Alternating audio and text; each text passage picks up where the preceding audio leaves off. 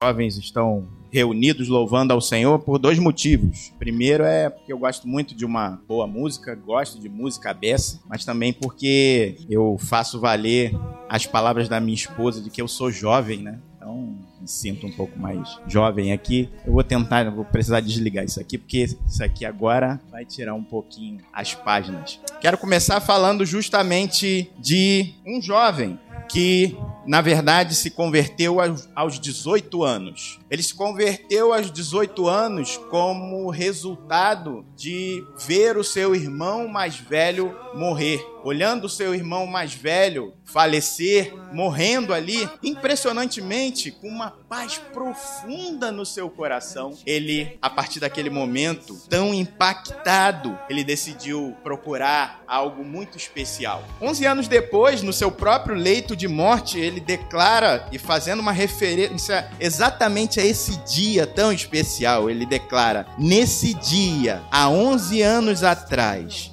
eu perdi meu querido e amado irmão. E comecei, na verdade, a buscar um irmão que não pode morrer. Robert Murray McShane, ele menciona sobre seu comprometimento com Jesus Cristo, que redundou numa entrega abundante, uma entrega tremenda, uma entrega singular, mas em um ministério que duraria apenas 11 anos. Ele morreu com 29 anos, fruto de uma doença na sua época, século 19, e diante desses momentos e a verdade é que no impacto, na identificação do impacto desses 11 anos da sua vida, algo sinceramente impressionante aconteceu. Temporadas de avivamento foram resultados desses 11 anos da vida desse jovem na igreja escocesa. De maneira que hoje, muitos anos depois, ainda permanecemos a falar sobre Robert Murray McShane. Ele tem muitas citações, por ser é, é, alguém naturalmente proeminente. Teve aproximadamente, no dia da sua morte, 7 mil pessoas que estavam gratas a Deus pela vida daquele homem. Algo tão, tão singular. Eu gosto de uma, de uma citação específica especial desse homem diante das suas citações. Eu gosto muito dessa que eu sempre trago para mim e busco e revisito essa citação que fala: Senhor, faz-me tão santo quanto um pecador perdoado pode ser. Ele dizia isso que a necessidade das pessoas que estavam sobre sua volta, porque era um pastor, consistia na sua santidade pessoal, porque ele acreditava que ele jamais poderia ajudar alguém se não fosse um verdadeiro servo de Cristo Jesus. Por ser alguém muito doente, logo recebeu o aviso que seu, seu médico avisou para ele, ó, você vai morrer logo, logo, logo você, infelizmente, vai morrer e foi orientado aí para um lugar de um clima não tão frio como onde ele residia, e ele tomou a decisão de ir para Israel, para que pudesse naquele tempo ali de recuperação, não parar para descansar, mas se dedicar ao ministério da evangelização e naquele local proclamar o evangelho aos judeus. Ele se sentiu realmente melhor e retornou para sua casa. Ao retornar para o seu tempo, na sua região, pouco tempo depois ele morreu. Antes de morrer, porém, ele deixa um parágrafo que reflete a realidade do que foram esses 11 anos da vida dele. Eu quero começar mencionando essa reflexão, esse, essa citação desse parágrafo que para nós é algo muito significativo. Ele diz o seguinte: Não impulsione seu coração em busca das flores deste mundo, elas murcharão e morrerão. Priorize a rosa de Saron e o lírio dos vales. Ele não muda. Viva mais próximo de Cristo que de qualquer outra pessoa desta terra, para que quando elas forem tiradas de você, você possa tê-lo para amar. Meus queridos amigos, irmãos e irmãs da UMP, visitantes, senhores, senhoras, todos os que aqui se encontram, eu começo essa mensagem falando exatamente essa reflexão. Muito mais importante do que quanto tempo você vive é como você vive o tempo que te deu o próprio Deus para viver. Você sabe quanto tempo você vai viver? Quem sabe? Pergunta o, jovem que está aí do seu lado. Quanto tempo você vai viver? Quem dera que nós soubéssemos. Nosso propósito nessa noite é que nosso foco esteja devidamente ajustado para aquilo que realmente importa, diante do que o Senhor nos chamou. Jovens, eu estou me incluindo nisso. Jovens do Senhor, o que o Senhor nos chamou para fazer. E por isso eu agradeço a Deus pela liderança dos irmãos da UMP que trouxeram um texto para lá de oportuno para que pudéssemos nessa noite refletir sobre ele. E eu quero convocar você, a despeito de você já ter sentado, a se colocar de pé para que nós leiamos mais uma vez esse texto. Vamos ler todos juntos. No 3, Romanos 12, 1 e 2, né? No 3, qual texto? Romanos 12, 1 e 2. Vamos ler juntos.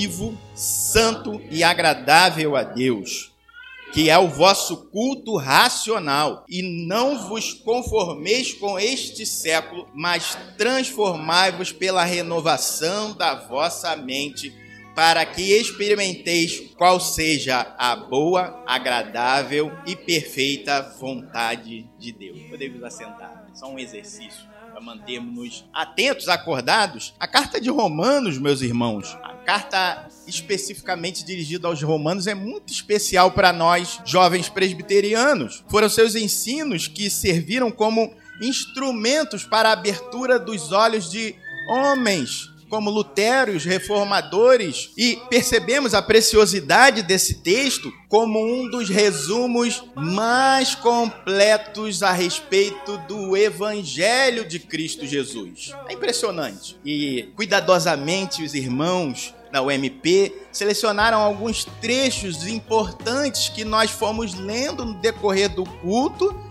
no decorrer desse nosso momento de adoração ao Senhor e que se você parou para perceber alguns desses textos, note que a essência do evangelho ela vai sendo apresentada à medida que esses textos foram sendo lidos para nós. Mas se tivéssemos que resumir os ensinamentos de Paulo até aqui para que nós observemos a partir do capítulo de número 12 o que é que está sendo ensinado, nós poderíamos, eu queria, eu, eu fiz esse exercício, né, de tentar, é difícil, mas tentar de sumarizar com cinco frases aquilo que está sendo apresentado aqui. De alguma maneira, isso não é um resumo perfeito, mas traz para nós uma ideia do que foi evidenciado até aqui. Cinco frases importantes. A primeira delas: todos os homens, tanto judeus quanto gentios, são culpados e não existe um justo sequer. Eles não podem salvar a si mesmo da justiça de Deus. Essa é a primeira frase importante. A segunda, a justiça de Deus, no entanto, foi cumprida cabalmente em Cristo Jesus, o Filho de Deus, pelo nascimento, ou seja, a sua encarnação, pela vida sem pecado e pela sua morte e ressurreição. A morte de alguém que recebe sobre si a culpa sem ser culpado. Terceira verdade importante que fala dessa realidade diante daquilo que o apóstolo Paulo vai apresentando aqui é assim pela fé. Jesus Cristo, ele é a nossa fonte de justiça. Jesus Cristo é a única fonte de justiça de alguém, e eu diria de todo crente. Quarta verdade, aqueles a quem o Senhor deseja salvar agora são contados, são tidos como povo de Deus, impressionantemente nomeados como santos. Eu falei que essa era a quarta ou era a quinta? Quarta. Ah, tá ligado. E bom, isso aí. Jovem sempre anda esperto, né? A quinta e última, não, última, não exaustiva, mas para enfatizar o resumo daquilo que nós queremos tratar nessa noite é justamente o fato de que essa santidade ao que nós fomos trazidos por intermédio de Cristo Jesus, ela não é uma ilustração, ela não é algo que, não, vamos, é, isso aqui é simplesmente um apontamento. Ela, ela, essa santidade é uma realidade inquestionável que é resultante da transformação da vida de um crente. Então, esse crente ele estava morto, naturalmente encaminhado a essa santificação. Muitas coisas poderiam ser ditas a respeito desses 11 capítulos, mas nós decidimos resumir com esses cinco pontos para que, tendo essas verdades na nossa mente, a partir desse momento agora, falemos sobre três aspectos importantes, ou melhor, três perguntas importantes que vão nos levar a respostas que vão falar e apontar para nós a essência, a verdade, o foco de quem de fato é um verdadeiro cristão. Então, que três verdades ou que três coisas são essas que vão evidenciar quem é salvo em Cristo Jesus? Quem é salvo em Cristo Jesus aqui? Levanta a mão.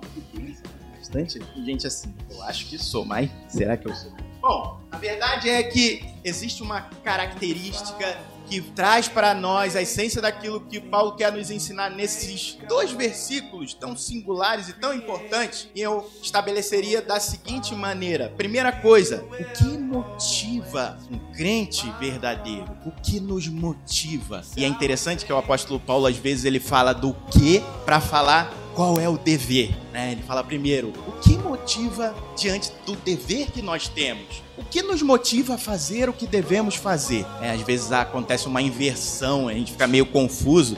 Mas aí sim, a segunda questão aponta para nós exatamente isso. Qual é o nosso dever? E por último, existe por acaso alguma recompensa nisso? Bem, eu separei aproximadamente uma hora e 45 minutos para expor todos esses três pontos. Vamos ver se vocês vão conseguir ouvir aguentar brincadeira. Mas, primeira coisa, o que nos motiva? Eu queria, nesse momento, já começar fazendo uma pergunta que eu não sei se ela é tão atual quanto deveria ser, né? Porque de vez em quando eu tenho que me adaptar à linguagem dos jovens, como é que é, né? Minha esposa continua dizendo que eu sou jovem. Quem é você para dizer diferente? Né? Um garotão. Mas eu queria te fazer uma pergunta e fazer você pensar sobre tudo diante de, das circunstâncias que, por exemplo, vivemos hoje. Por acaso aqui alguém possui um comercial favorito, e por isso que eu prefiro, preciso adaptar, né? Comercial, quem vê isso? Propaganda, anúncio favorito. Você já parou para pensar? Alguém, eu possuo um anúncio favorito? Você parou para Será que eu gosto de. Na verdade, se tivéssemos que classificar entre propagandas, vamos lá, anúncios bons ou ruins, como é que nós faríamos isso? Você pode até dizer que todas as propagandas são ruins, mas eu duvido que não tenha alguma que de repente você demora um pouquinho a fazer aquele, aquela levantada, né? Se é aquela joga pra cima, dá um, tira esse negócio daqui. Alguns já chega logo, paga logo o YouTube para não ter nenhuma, nenhum negócio de anúncio. Eu já pago direto porque eu só quero a música. Isso só que importa para mim. Tem um monte de gente vivendo só desses anúncios aí. Vamos abençoar os irmãos, né? Mas você já parou pra perceber o que é que materializa um comercial bom ou um comercial ruim? Pensa comigo. Um bom prende a nossa atenção. Legal? Nos convence. E mais? É isso mesmo. Todo mundo junto assim atrapalha às vezes. Mas é bom. Esse é um momento meio de estar mais ouvindo do que falando. Mas é verdade, essas duas características são as principais. Ele nos chama atenção, nos convence. E nós sabemos muito bem dizer qual é o comercial que é ruim, qual a propaganda ruim. Primeiro de tudo, pra gente nessa geração dos dias atuais é, eles são longos demais. Precisa ser tão longo assim. Demora, vai.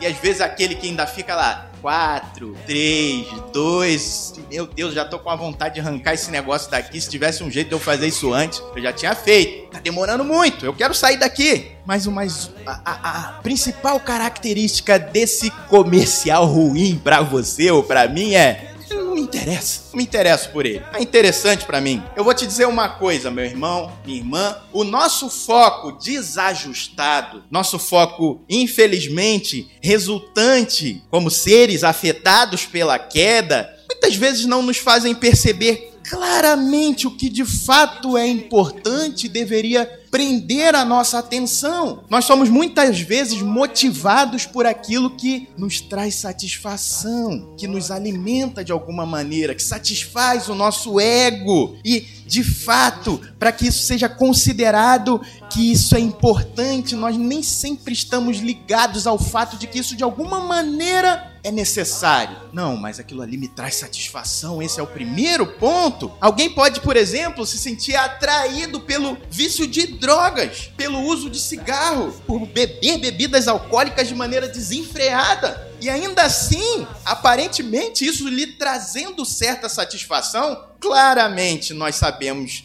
que o desfecho desses desejos não resultam em coisas boas. Quando, porém, há espaço para a verdade e as suas próprias implicações, nós percebemos um ajuste, um alinhamento entre a vontade e aquilo que de perceba, nós temos um exemplo aqui, claro, né? E aí eu não estou falando aqui entre os irmãos, que é o que eu vou falar agora, talvez alguns se identifiquem, mas não é o caso, mas é só uma, uma noção. Por exemplo, eu gosto de comer demais. E por causa disso, só vivo com dor na barriga.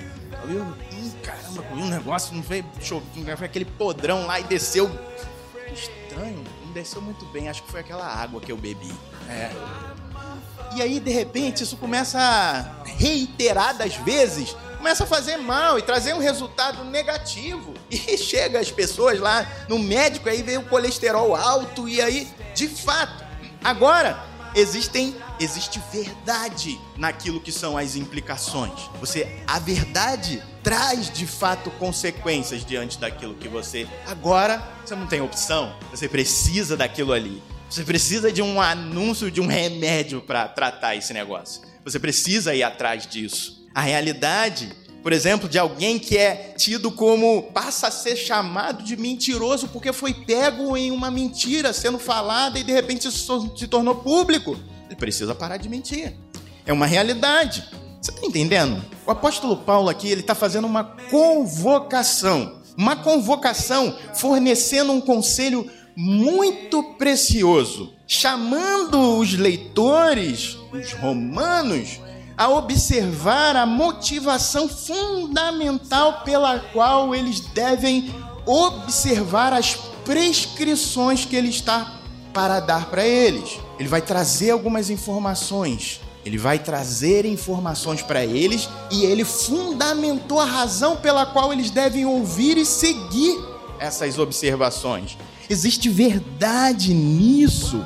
E para isso ele utiliza a palavra rogovos, que é uma palavra interessante aqui, porque ela traz a raiz da semelhança de uma palavra que é utilizada para descrever o próprio Espírito, o Espírito Santo. Paracaléu. Ele chega e traz essa palavra dentro dessa expressão que com o tempo ela passou a se tornar preciosa para reproduzir um aconselhamento. Eu vou aconselhar vocês. O que eu estou falando para vocês, eu rogo a vocês. Estou aconselhando vocês. Em razão de quê?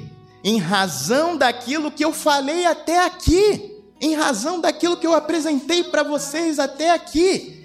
Que nós somos miseráveis que mereciam a justiça de Deus, a morte, mas por Cristo Jesus fomos trazidos à vida. Ou seja, em razão daquilo que eu falei com vocês até agora, pelas misericórdias de Deus, pela compaixão do Senhor em ter alcançado um miserável como eu, como você, eu digo, eu rogo, eu clamo, faça isso. Isso não é um comercial bom ou um comercial ruim. Isso é a verdade a respeito daquilo que realmente importa. Se de alguma maneira eu e você, nós somos cristãos que entende o que Cristo fez por mim e por você, isso deve ser a motivação que nos encaminhará a prosseguir. Mas seguir para onde? Onde? Como assim?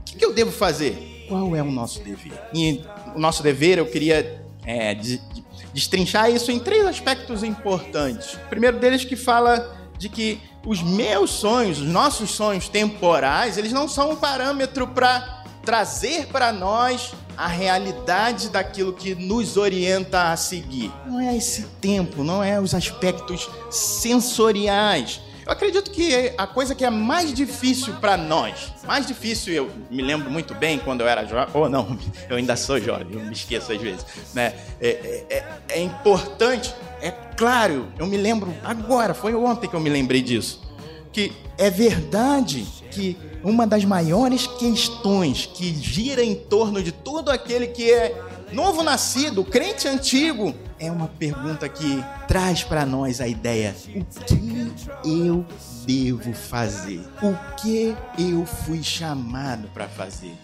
O que eu posso ou devo? Quem conseguiria algum dia trazer resposta satisfatória para essa pergunta? Quem poderia trazer para nós? E é importante que nós lembremos e pensemos, o lema dos dias atuais é: viva segundo os teus sonhos, corra atrás dos teus sonhos, dos teus ideais, viva pelo seu coração.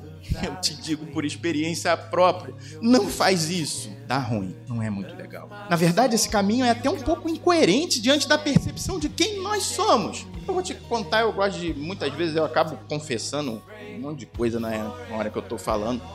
Eu, eu, eu quando eu era mais novo, eu queria muito ser é, igual meu pai. Ele era contador e eu gostava, não sabia o que eu tava falando, né? Poxa, que legal fazer esses negócios de números. E depois o meu irmão começou a jogar futebol, aí já sabe, né?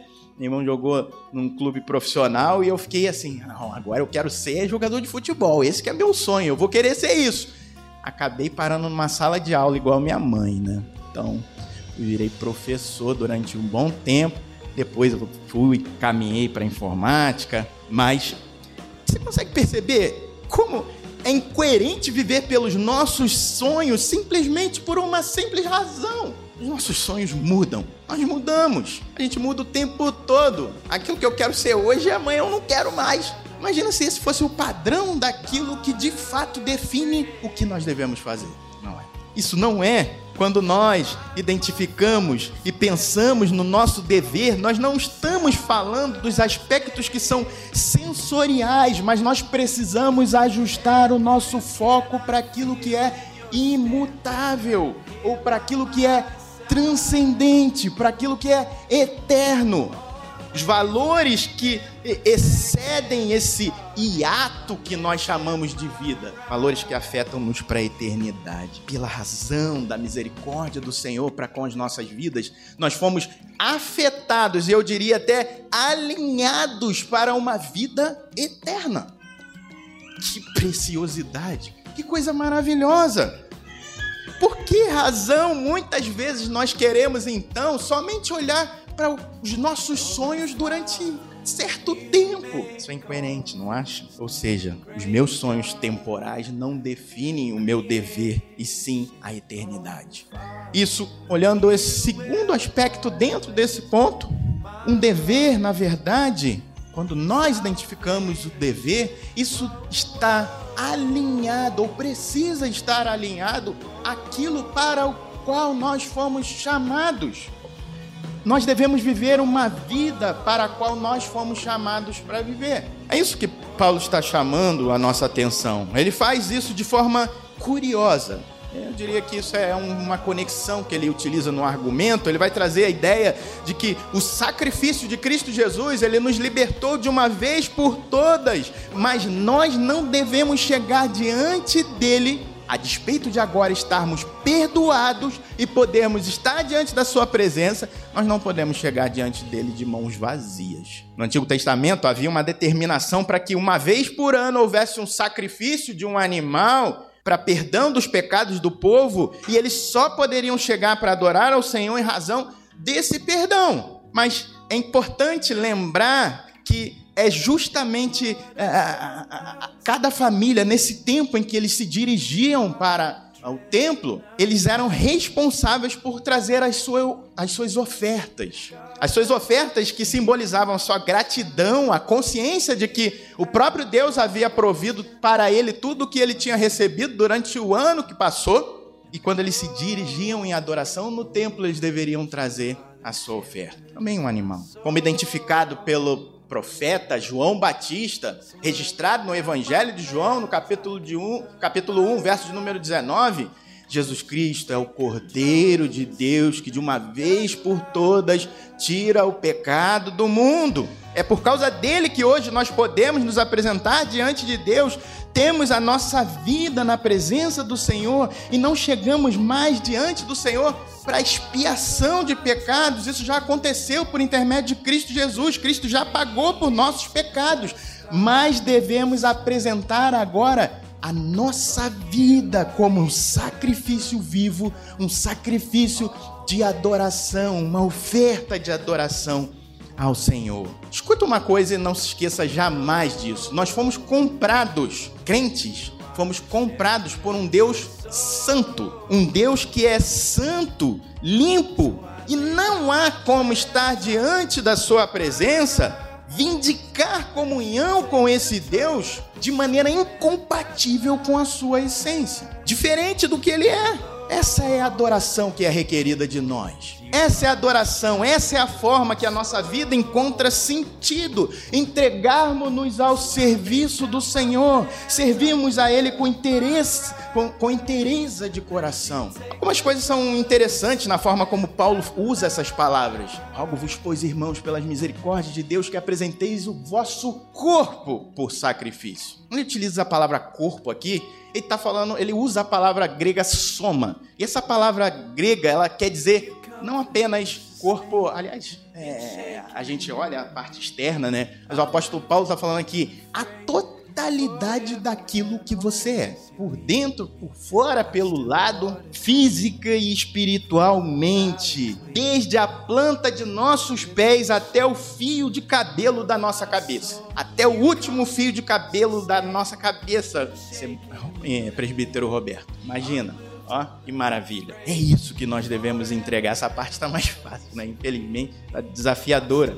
Como assim? O que você quer dizer com isso? Existem elementos que são importantes para trazer para nós a identificação do que seria isso. Pense, por exemplo, como seria entregar ao Senhor as nossas mentes. Quando eu falo sobre a mente, a ideia é que tudo aquilo que planejamos, tudo aquilo que pensamos, até mesmo os nossos pensamentos secretos. Nós deveríamos chamar o Senhor para participar conosco. Será que Deus participa dos nossos pensamentos? Será que Deus está em nossos pensamentos? Ou por algum acaso nós pensamos que é possível pensar alguma coisa que Deus não saiba que estamos pensando? O salmista Davi, um jovem muito íntimo de Deus, ele tinha certeza de que tudo Deus sabia a respeito dele. E um dia ele fez um convite, aliás, ele entoou um salmo que é, eu, eu, eu olho isso como um convite que nós deveríamos fazer diariamente.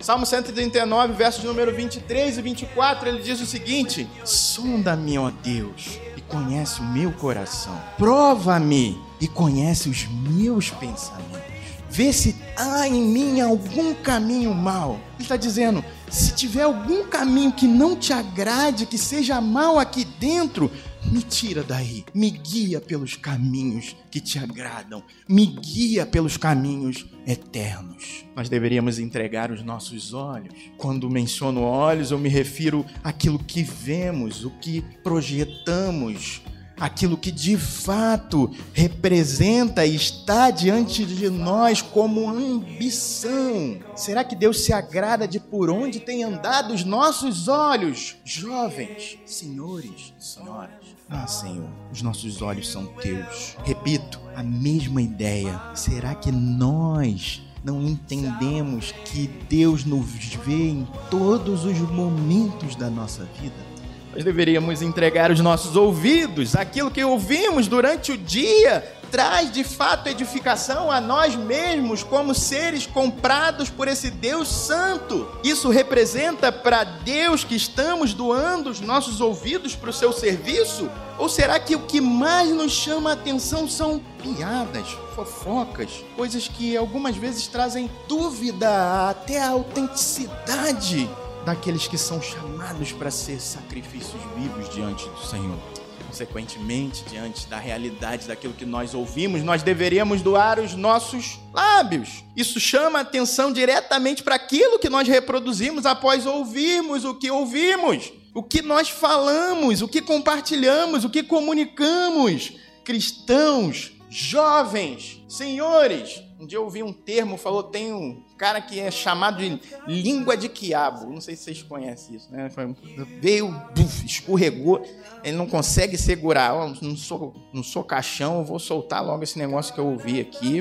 Tiago fala: se alguém cuida ser religioso, a fala é quase que pejorativa aqui, né? chamando vocês de cristão, não, mas se você sequer diz que é religioso e não refreia a sua língua, antes engana o seu coração e a sua religião é vã. Deveríamos doar as nossas mãos. Jovens, Deus quer que doemos as nossas mãos para eles, o que tocamos, o que nós fazemos. Será que nossas mãos estão limpas para o serviço da obra do Senhor? Ou, na verdade, estamos envolvidos muitas vezes em falcatruas, como pessoas que não possuem comprometimento algum. Por último, nós deveríamos doar os nossos pés. Isso quer dizer, por onde nós andamos, aonde nós pisamos, o que nós buscamos, o que de fato nós temos procurado alcançar. Nossos pés precisam andar onde o Senhor determinar que eles devem andar. A direção que devemos tomar devem ser guiadas pelo próprio Deus, para que o nosso viver seja materializado pela santificação, pela santidade ao Senhor. O que o apóstolo Paulo está querendo dizer com isso? O que ele está querendo mencionar para nós? Ele está dizendo o seguinte: meus irmãos, pelo amor de Deus, pelas misericórdias do Senhor, entendam que os sacrifícios que vocês devem realizar devem ser autênticos e genuínos, tal qual a fidelidade e a autenticidade que Deus entregou o seu próprio filho por nós. Como isso seria possível? Qualquer pessoa que está pensando nessa hora já chegaria a essa constatação quase que conclusiva da nossa mensagem. Como seria possível? Mesmo os cristãos convictos, mesmo cristãos de muitos anos, nós fomos salvos pelo Senhor. Já percebemos o desafio do que é viver uma vida assim que agrada a Deus, e eu sei muito bem como isso é difícil. E é aqui que parece que o apóstolo nos aponta para a única maneira de lograr êxito diante dessa realidade, que ele vai dizer que é o vosso culto racional. Que nada mais é do que é a única maneira lógica de viver. É a única maneira lógica de estar diante do Senhor, se entregando por completo, vivendo a dignidade de um Deus que é santo, sendo santo como Deus é santo. É a única maneira racional de adorar a Deus, de estar diante da sua presença. E ele fala justamente duas coisas singulares. A primeira delas é: não faça isso. E a segunda é faça isso. Não faça isso. Você já viu aquela, né? Quando a gente chega diante de crianças, né? Principalmente, ou a gente já passou por isso antes, né? Não faz isso. Por quê? Porque não. Ainda não consegue entender. O Senhor nos explica. Não faz isso. A gente deveria muitas vezes, né? Não faz isso. Faz isso. Não faz isso. Não derruba esse negócio. Fica sentado, fica quieto. Ah, mas a criança deveria, não obedece. Mas a gente às vezes só diz o que ela não tem que fazer. Olha o que o apóstolo Paulo fala: Não vos conformeis não vos amoldeis a este século, a este mundo, a este tempo. E existe pelo menos duas implicações aqui no desdobramento desse não vos conformeis. A primeira delas é não invejem as coisas desse tempo como se isso realmente fosse satisfazer você, fosse trazer plena satisfação à tua alma. Não pense, por exemplo, para esse tempo não pense que o que de fato você precisa é um emprego, um casamento, um título diante dos homens. Não pense que é isso que vai trazer alegria para você. E a outra forma de desdobrar essa questão de falar não vos conformeis com este século é não olhem para esse tempo, simplesmente observe pensando que tudo o que tem para vocês está de, nesse tempo. Tudo aquilo que eu devo, aliás, o que eu estou para receber do Senhor, vai acontecer agora, tem que ser agora, é agora. E aí, se eu perder isso, e aí dá pernada em todo mundo para conseguir aquilo, não, tem que ser agora. O Senhor determinou que é agora. É você que está tentando determinar a Deus o que é que é para fazer. Não vos conformeis. E ele diz depois: Mas transformai-vos. Como assim? Transformai-vos? É algum dispositivo diferente aí? Como assim transformai-vos? Meus irmãos, Deus dotou todos os novos nascidos. Aliás, ele expressa isso para nós na consideração da beleza da criação. Quando nós olhamos a criação, nós percebemos uma característica e uma capacidade singular de amadurecimento, crescimento. Uma criança que antes fazia determinadas coisas de criança, quando começa a perceber que aquilo ali não lhe cabe mais, ela para de fazer as coisas de criança. Ela amadurece. ela muda, ela transforma e você fica impressionado. Caramba, eu vi o tempo todo, a gente fala isso o tempo todo com o Joaquim, né? Calma, calma, ele está querendo derrubar tudo. Daqui a pouco ele derruba menos coisas. Calma, vai devagar. Daqui a pouco ele vai parar, ele vai ficar tranquilo. Espera, ele vai amadurecer. Isso é uma característica que acontece na vida dos servos do Senhor. Olha que coisa singular. Aqueles que possuem vida espiritual, Deus te deu condição. Deus deu a esses condições de amadurecer. Sim, Deus deu a vida. E por isso, viver a vida que Deus nos chamou para viver, naturalmente produz crescimento e transformação. É evidência natural. Compare quantas coisas você, antes te deixava descontrolado. Você, ai caramba, eu ficava preocupado com isso, acontecia isso, eu não conseguia me segurar. E como ainda existem hoje coisas que ainda te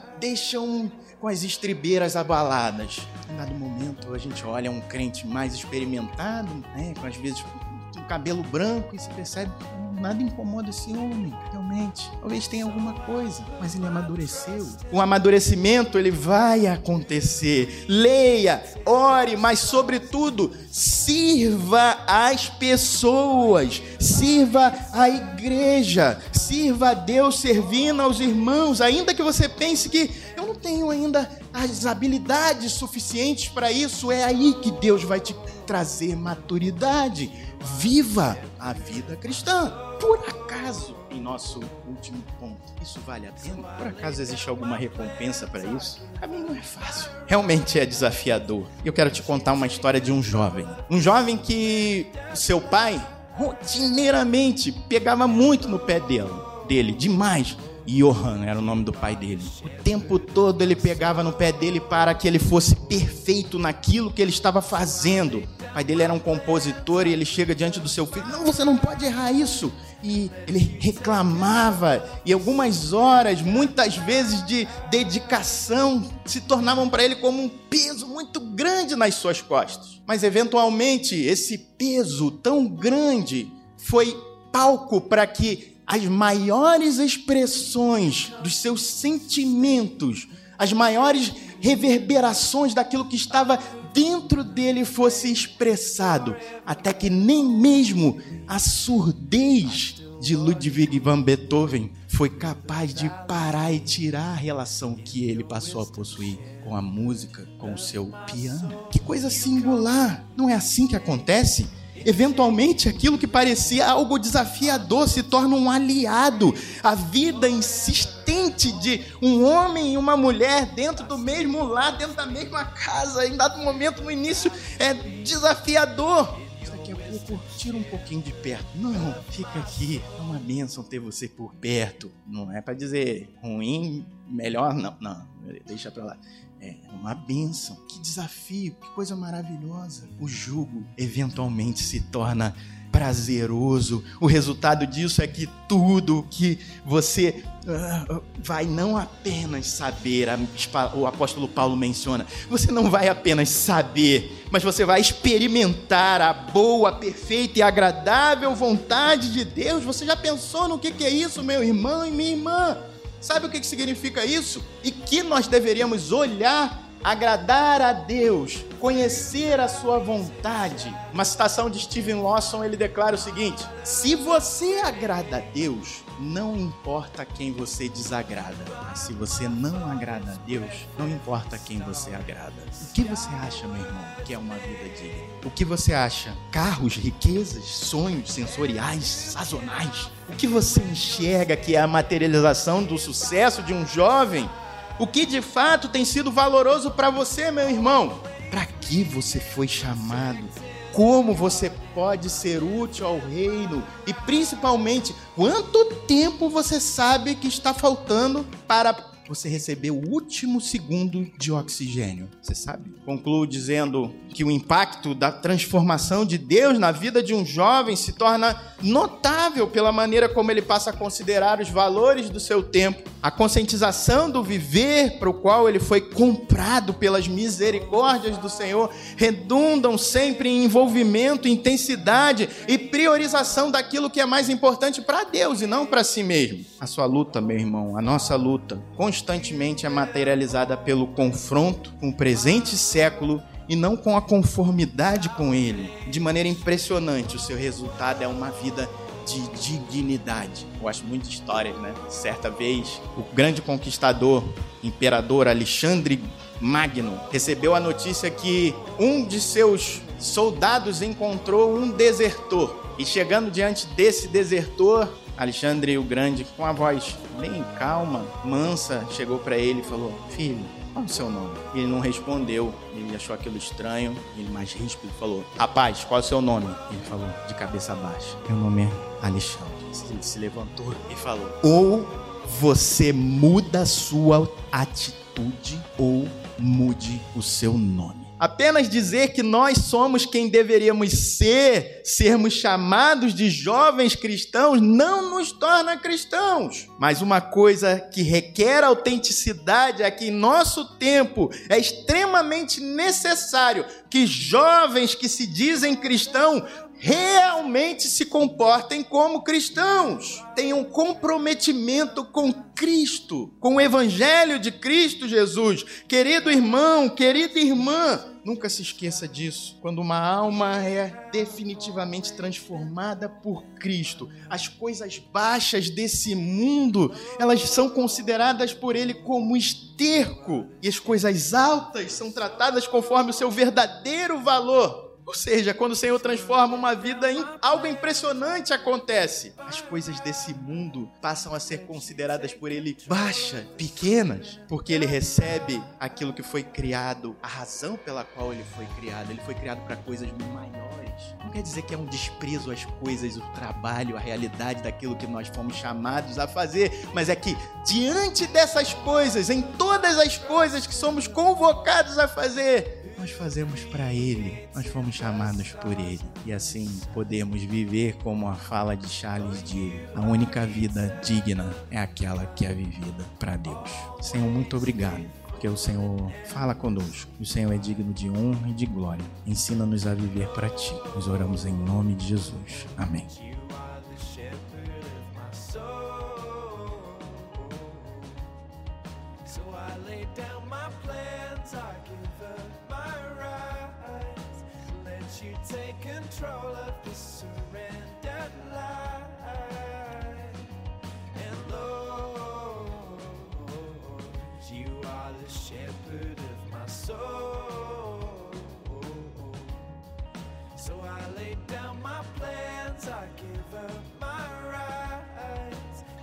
You take control of the surrendered life.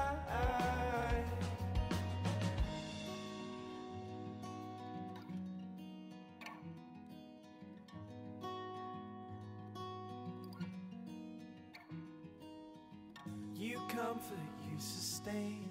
In shaking you remain. Unmoved and unafraid.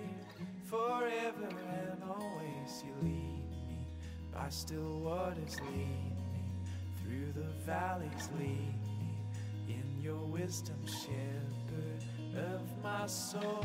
You comfort, you sustain. In shaking you remain.